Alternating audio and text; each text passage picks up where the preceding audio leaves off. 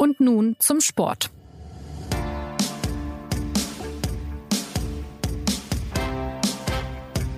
Schaffen wir es, diese Sportart äh, populärer zu machen? Schaffen wir es, äh, eine Identifikation mit Deutschland hinzukriegen? Und äh, da finde ich, da haben wir einen, äh, ja, einen Riesenjob gemacht. Es sind viele Gesichter auch entstanden aus dieser WM. Eine einheitliche Mannschaft, die, äh, die viele super vorgelebt hat. Und jetzt ist wichtig, diese Sache mit Nachhaltigkeit anzugehen. Das wird sicherlich die Aufgabe unseres Verbandes sein. Es ist was entstanden bei der Handball-WM, das sagte Bundestrainer Christian Prokop nach dem Halbfinal aus der deutschen Mannschaft gegen Norwegen. Und beinahe wäre im Spiel um Platz 3 noch eine Bronzemedaille entstanden, wenn, ja, wenn nicht die Franzosen in allerletzter Sekunde getroffen hätten.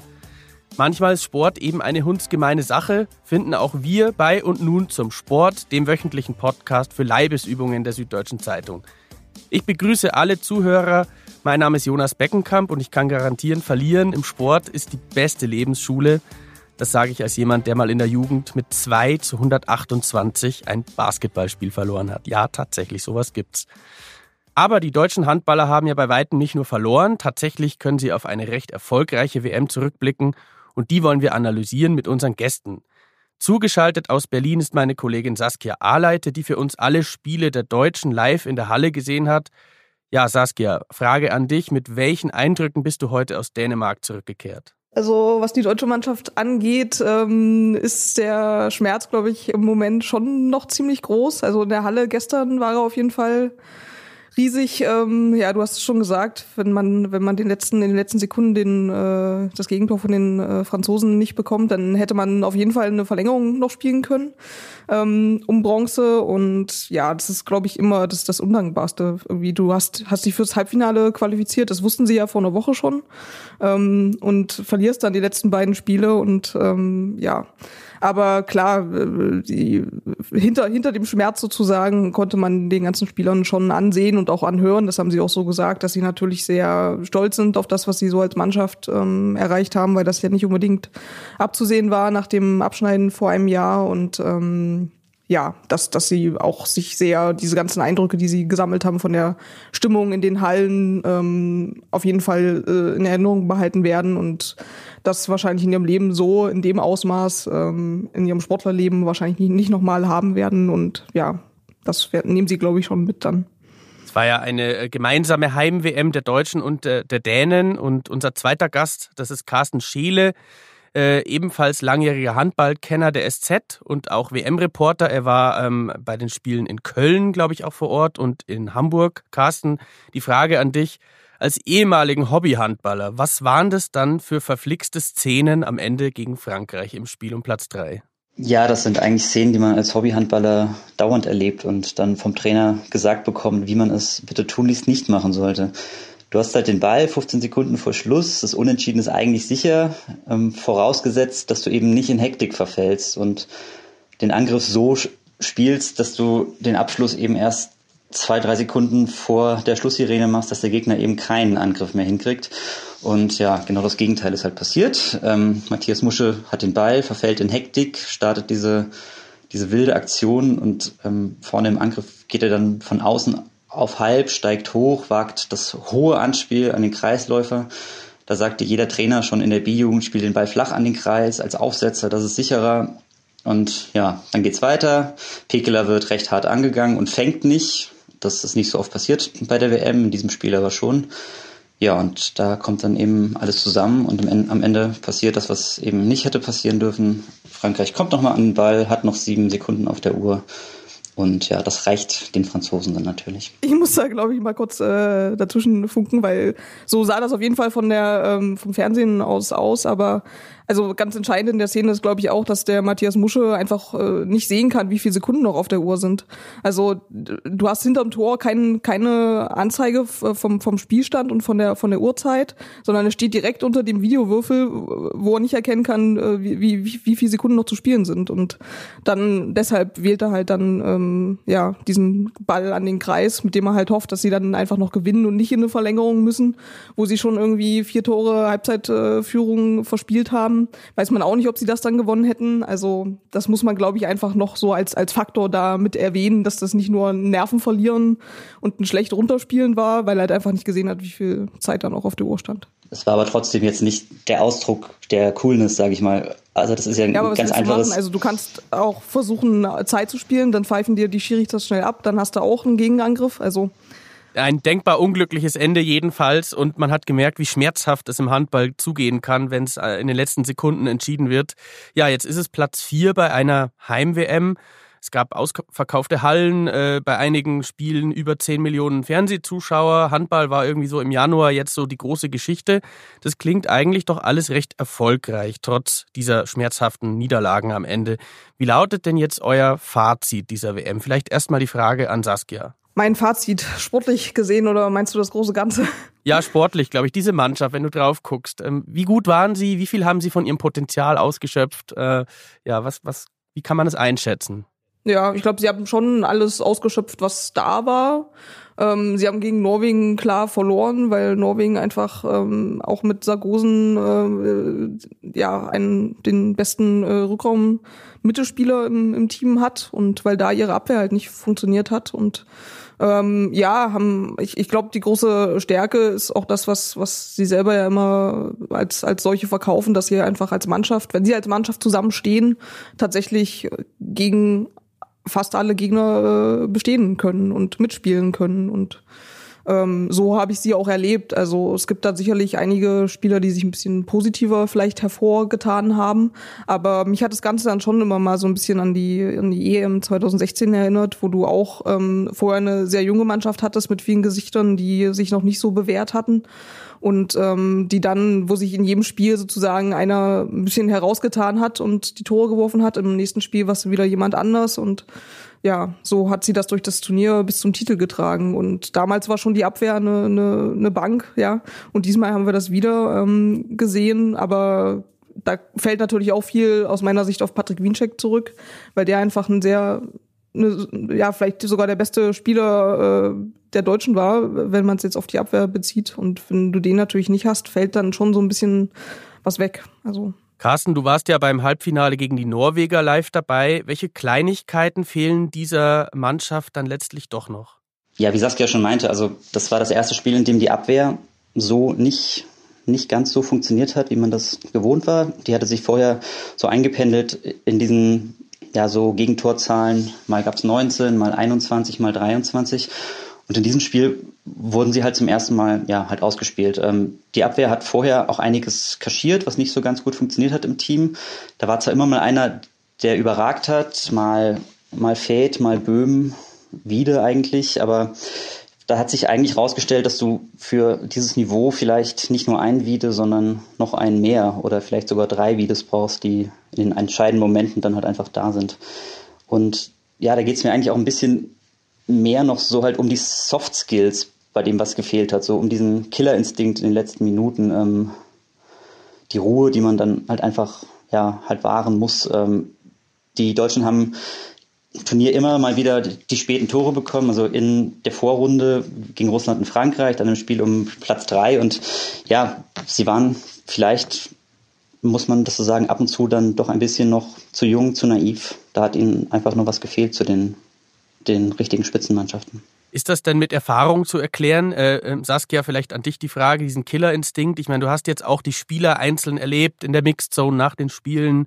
Es gibt ja ein paar ältere Spieler wie Gensheimer ähm, oder Strobel. Ähm, aber wie kriegt man diesen Killerinstinkt? Sind das äh, Lernprozesse, die jede Mannschaft irgendwann durchmachen muss?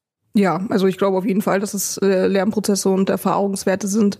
Ich meine, gerade wenn wir nochmal auf Musche gehen, der gestern halt ähm, reinkommt, der Uwe Gensheimer kriegt zwei Minuten ähm, ganz am Ende des Spiels, ne? Die, die äh, WM endet sozusagen ohne ihn, die WM endet in Unterzahl für die Deutschen. Und äh, Muschel kommt rein und muss erstmal den 7 Meter verwandeln ähm, beim Stand von 24 zu 25 Rückstand. Und das macht er halt total cool. Ne? Also ich glaube, der hat jeden 7 Meter bei diesem Turnier verwandelt, wenn er mal reinkam. Und klar, wenn, wenn er dann danach halt eine Aktion hat, wo er vielleicht unglücklich aussieht, ähm, egal ob das nur an der Uhr lag oder woran auch immer, diese Szenen hatte man, aber wenn man sich halt die anderen Mannschaften anguckt, die dann auch im, im Halbfinale standen, ähm, da sind, glaube ich, alle Spielmacher, alle Rückraumschützen in sehr guten ähm, europäischen Handballvereinen und äh, spielen teilweise Champions League, haben teilweise Champions League äh, Final Fours schon gespielt und ähm, das trifft auf die deutsche Mannschaft nicht zu. Also da hast du ja nur einen Uwe Gensheimer, der da in den letzten Jahren ähm, ja bei der Champions League äh, prä präsent war, sage ich jetzt mal, in, in der Endrunde. Und ähm, daran werden, werden die Deutschen auf jeden Fall wachsen. Also ich finde, man, man hat sich auch immer in engen Phasen immer wieder zurückgekämpft und das ist ja auch ein Erfahrungswert und, und ja, was, was man mitnehmen kann, was einem dann in der nächsten Situation ähm, nächstes Mal vielleicht ähm, wieder mehr Stärke verleiht. Also. Saskia, ich kann mich erinnern, wir hatten ja schon einen äh, Handball-Podcast vor der WM und da warst du hier auch im Gespräch gesessen und da haben wir sehr viel über den Bundestrainer gesprochen. Und irgendwie herrschte damals so ein bisschen die Skepsis wegen seiner Mannschaftsführung, wegen seiner Kadernominierung. Jetzt, wie würdest du es einschätzen? Wie hat er sich jetzt bei dieser EM entwickelt? Du bist ihm ja auch begegnet bei den Spielen. Würdest du sagen, er hat jetzt die Liebe auf den zweiten Blick geschlossen mit seinem Team oder ist es bis jetzt trotzdem nur eine Zweckgemeinschaft geblieben? Ja, also ich glaube, die Frage ist, ob äh, das Team die zweite Liebe zu ihm entdeckt hat oder nicht. Ähm, also man, man muss da halt wirklich sehen, wo, wo die Mannschaft herkommt. Man hatte letztes Jahr echt ein, ein furchtbares Turnier gespielt, eine furchtbare EM, weil man sich nicht als als Team und nicht äh, mit dem Trainer zusammengefunden hatte. Und dann stand es auch auf der Kippe, ob äh, Prokop weitermachen darf oder nicht. Und dieses, diesen Ausblick zu haben für die Spieler, wir haben eine Heim-WM in, in einem Jahr und das, das wird unser Turnier, das haben wir als, als Spieler, als Aktive nicht mehr. Also welche, welche Wahl haben wir jetzt? Raufen wir uns zusammen oder irgendwie wählen wir einen Weg, der irgendwie riskanter ist und ähm, ja, dann hat sich in den ganzen Spielen ähm, die Spieler auch haben, haben sich so geäußert bei der WM, dass sie halt einfach sich genau für dieses Ziel zusammengerauft haben. Und das ist für mich halt so ein Zeichen, dass ich äh, sage, es ist für mich eher eine Zweckgemeinschaft. Ähm, so wurde das da formuliert und ich glaube, Prokop muss sich immer auch im Hinblick auf die kommenden Turniere immer noch beweisen. Also sie gehen, sie gehen zwar sehr, ähm, ja, schon ein bisschen inniger miteinander um. Es gibt, es wird mehr gelächelt, es wird mehr, ja, gejubelt zusammen und so weiter. Und das sieht man schon, dass da was entstanden ist. Aber du hast halt nicht diese Autorität, die du bei anderen Trainern vielleicht hast, weil die dann schon, ich meine, allein von den Trainern, die da jetzt im, im Halbfinale die Mannschaften trainiert haben, ähm, die haben alle äh, teilweise EM, WM Gold gewonnen, haben in sehr verdienten Vereinen gespielt. Das kann Prokop halt alles nicht nachweisen. Und das muss er sich halt alles noch erarbeiten und immer weiter erarbeiten. Und ähm, ja, darauf muss man natürlich dann Lust haben, sage ich jetzt mal. Ähm, aber so als Zweckgemeinschaft haben sie es einfach sehr professionell alle zusammen angegangen, finde ich. Diese Idee einer Gemeinschaft, die hat der Bundestrainer ja auch dahingehend vertreten, indem er äh, es tunlichst vermieden hat, irgendeinen seiner Spieler jetzt herauszuheben in der Analyse. Ähm, wer hat sich denn aus eurer Sicht hervorgetan? Wir haben schon ein paar Namen gehört. Äh, äh, Wiede, Wienzek. Ähm, ich weiß jetzt nicht, ob euch noch weitere Spieler begeistern konnten. Ja, ich glaube schon, dass wir bei den, bleiben, den beiden halt erstmal bleiben müssen. Also Wiede war stellenweise tatsächlich ja, halt überragend. Also allein die Schlussphase gegen Kroatien, was er da für einen Mut bewiesen hat mit diesem Pass von halb rechts auf links außen, das ähm, macht man so halt einfach nicht, aber er macht es. Ähm, er hat halt dieses Auge, das im Handball ganz selten ist. Und ich hatte ihn vor der WM, hatte ich ihn nach diesen Situationen halt gefragt, also nach diesen Spitz auf Knopf-Momenten, wenn noch ein Angriff ist und dann halt die Frage ist, äh, wie spielen wir diesen Angriff und wem geben wir am Ende, am Ende den Ball? Und da meinte er, ja, dass er da halt gerne diesen Ball hat, dass er ein Typ ist, der keine Hemmungen hat, der gerne Entscheidungen trifft. Das sei was ganz Normales für ihn und da muss man ähm, auch berücksichtigen, äh, dass ähm, Fabian Wiede erst 24 Jahre alt ist. Also da wird der wird sich noch entwickeln. Da ist vielleicht sogar noch mehr von ihm noch zu erwarten und von daher ist er für mich eigentlich der Spieler auf deutscher Seite bei dieser WM. Kommen wir mal so ein bisschen auf die Umstände dieses Turniers. Ähm, es gab ja ähm, gerade am Anfang, die Hallen waren voll, es herrschte eine Riesenatmosphäre auch vor Ort. Welche Rolle glaubt ihr, spielte der Heimvorteil für diese Mannschaft? Ja, also ich habe es ja gerade schon ein bisschen angedeutet, ähm, dass es eigentlich diese Mannschaft so jetzt mit dem Trainer nur geben konnte, weil eben diese Heim-WM anstand. Wenn sie jetzt in Polen oder sonst wo gespielt hätten, glaube ich nicht, dass man sich da nochmal so zusammengefunden hätte. Und ähm, die ganze Atmosphäre in den Hallen war wirklich was, was diese Spieler ja sonst nicht erleben. Ne? Das ist was anderes, als wenn du äh, irgendwie ein Bundesliga-Fußballer bist, der eh irgendwie dann vielleicht auch Champions League-Spiele bewältigt mit 90.000 Leuten im, im Stadion.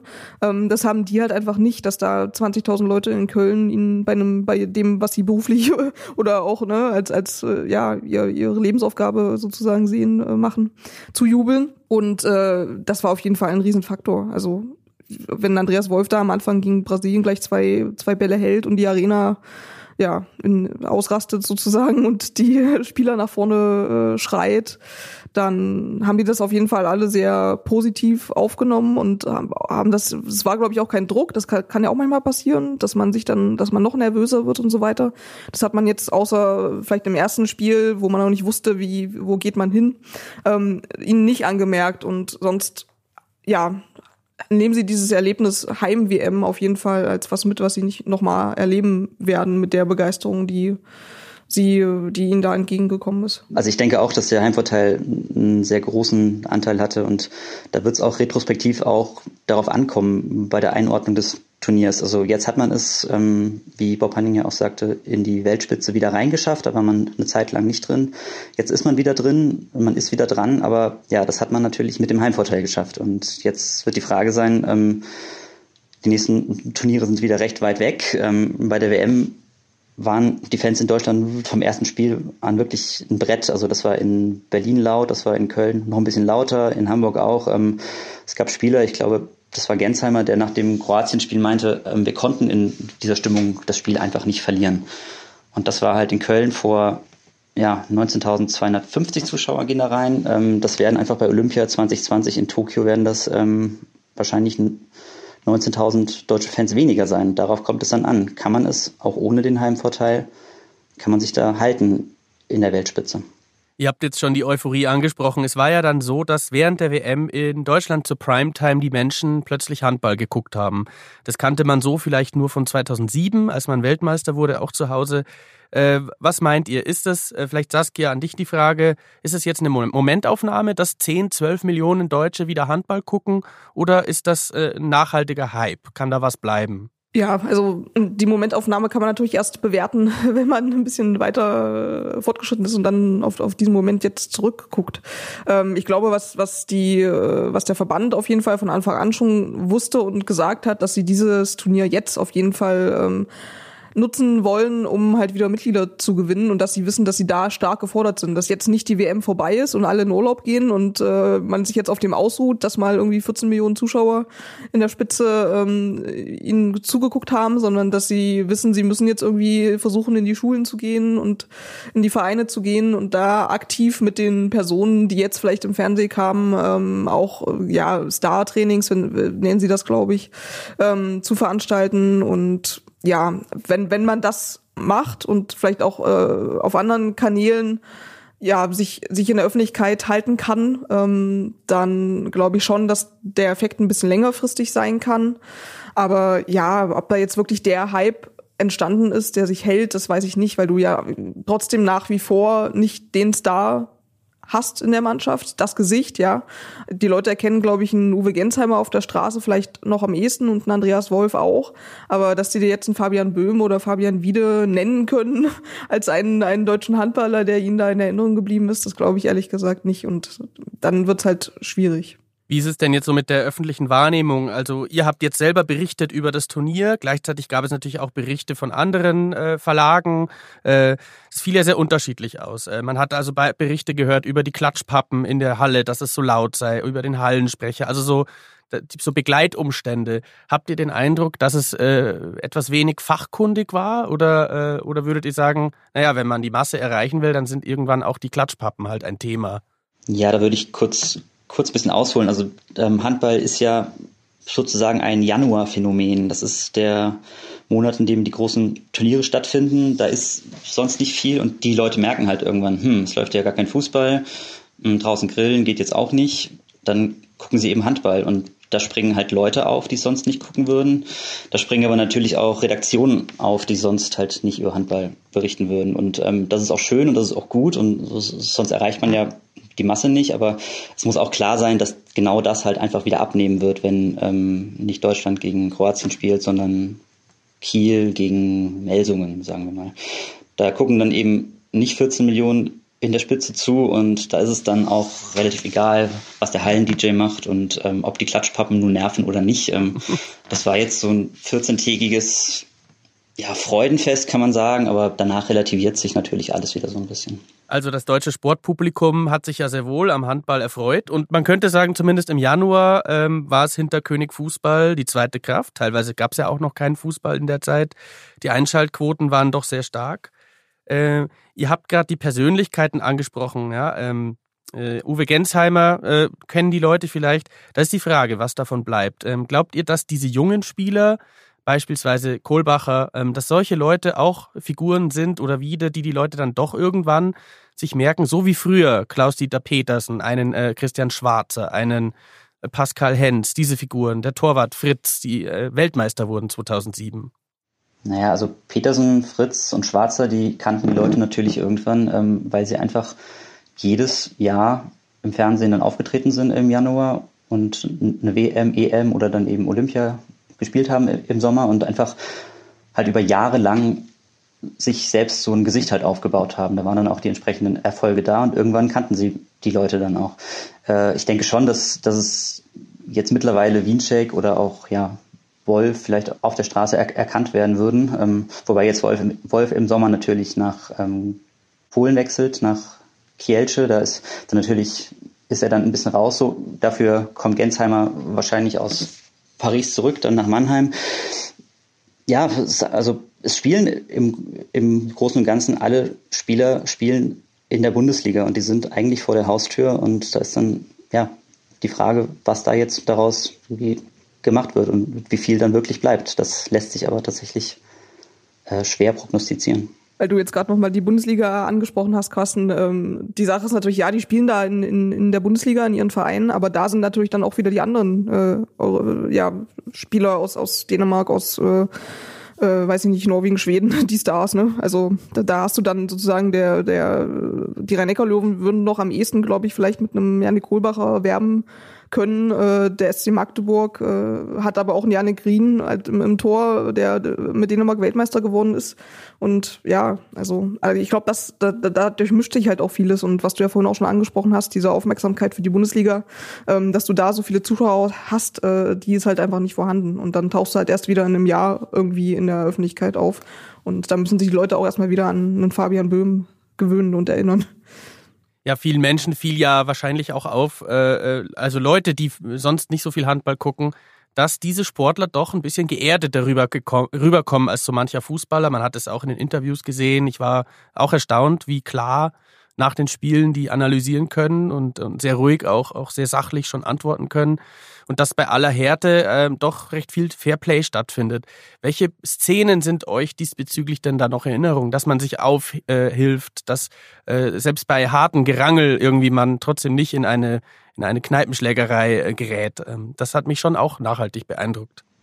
Ja, genau das ist es. Das ist einfach der Umgang in diesem Sport miteinander, dass da eben zwei Spieler grimmig miteinander rangeln um den Ball, dann aufeinander landen. Der eine quetscht dem anderen den Brustkorb und dann wird aber das Spiel halt unterbrochen und sie helfen sich auf und lachen zusammen, haben wahrscheinlich sich eh in den letzten Jahren zigmal getroffen irgendwo in irgendwelchen Bundesligaspielen und kennen sich und sowas ist halt normal im Handball und das fällt dann dem Sportgucker dann natürlich auf. Ähm, eine andere Sache ist zum Beispiel, dass einer wie Silvio Heinevetter bei einer Pressekonferenz halt einfach mal vier Fragen am Stück total ironisch beantwortet.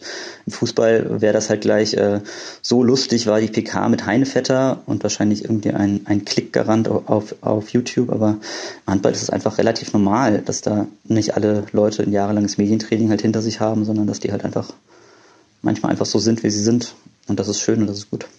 Was mir jetzt, äh, wenn du Szenen ansprichst, Jonas, ähm, in Erinnerung bleibt, ist auf jeden Fall ähm, das Vorrundenspiel gegen Frankreich, wo die Deutschen ja dann auch ganz spät noch einen, äh, ja, einen Freiwurf, einen direkten Freiwurf sozusagen in, ins Tor bekommen und Andreas Wolf danach in der Mixzone steht und noch so ein bisschen scherzt über, kennt den Mahé, den er halt äh, irgendwie noch von, von früher kennt und mit dem er, der auch in der Bundesliga spielt und ja, ihn dann so ein bisschen als, als scherzhaft als kleinen Drecksack äh, bezeichnet, der ihm da immer noch, der sich immer was Neues gegen ihn ausdenkt. Also was ich so von dieser WM mitnehme, ist, dass die Spieler auch einfach wissen, dass es einfach ihr, das ist der Sport, ne? Und du, du äh, leidest, A, leiden die ja mit ganz vielen Freunden und leiden die mit ganz vielen Spielern, die dann bei der WM ihre Gegner sind in ihren eigenen Vereinen. Also da treffen ja auch bei den Kroaten und so weiter, ne, die, das ist ja, die treffen da auch teilweise einfach Freunde wieder, ne? Also und äh, B können sie das dann auch einfach relativ schnell einfach äh, abhaken und sagen, okay, äh, klar, hätten wir jetzt hier natürlich gerne gewonnen, aber dann müssen wir halt den Blick jetzt nach vorne richten und uns irgendwie wieder anders zusammenraufen und ja. Ja, dann zum Schluss richten auch wir vielleicht nochmal den äh, Blick nach vorne. Als neues Ziel hat der Verband jetzt tatsächlich den Olympiasieg 2020 in Tokio ausgegeben. Wie realistisch ist das mit diesem Kader?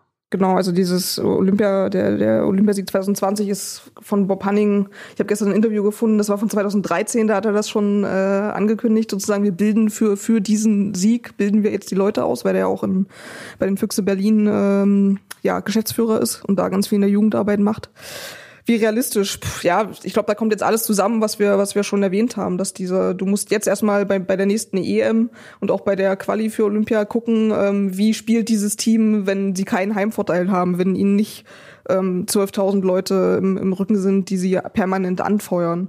Ähm, du musst gucken, äh, ich meine, Uwe Gensheimer hat von den Deutschen, hat bei den Deutschen jetzt die meisten Tore im, im Turnier geschossen.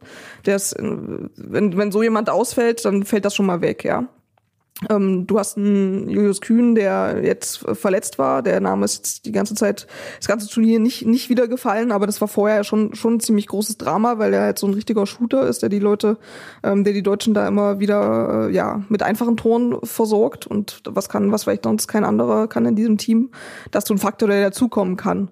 Also für mich sind da sehr viele Unwägbarkeiten tatsächlich drin. Also ohne, ohne einen Gensheimer, ohne einen Wiencheck ähm, und vielleicht ohne einen Kühn ähm, wird es schwierig. Mit einem Kühn zu dem Ganzen wird es wieder besser. Ähm, ja, da kann alles, ist alles möglich. Also. Ja, ich denke auch, dass da so eine Grundskepsis einfach noch geboten ist. Also klar, muss die Mannschaft jetzt versuchen, halt an ihren Schwachstellen zu arbeiten, ähm, die, die wir ja auch schon aufgezählt haben. Ähm, aber dann kommt es einfach auch, auch an, wie es dann in dem konkreten Monat dieser ähm, Olympische Spiele dann aussieht, wenn sich ja ein Gensheimer oder ein Winczek oder ein Wiede ähm, dann nicht fit ist oder vielleicht ganz ausfällt, dann sieht's gleich schlechter aus. Ganz ähnlich wäre es aber auch, wenn die Dänen jetzt zum Beispiel auf Mikkel Hansen ähm, verzichten müssten, dann wäre das auch nicht die gleiche Mannschaft. Und im Umkehrschluss, wenn Frankreich nicht in der ersten Woche der Abwehrchef ausfällt und so ein Hochbegabter wie Dika Mem dann auch noch ein Jahr älter ist und ähm, vielleicht noch ein paar von seinen Flausen abgelegt hat und, und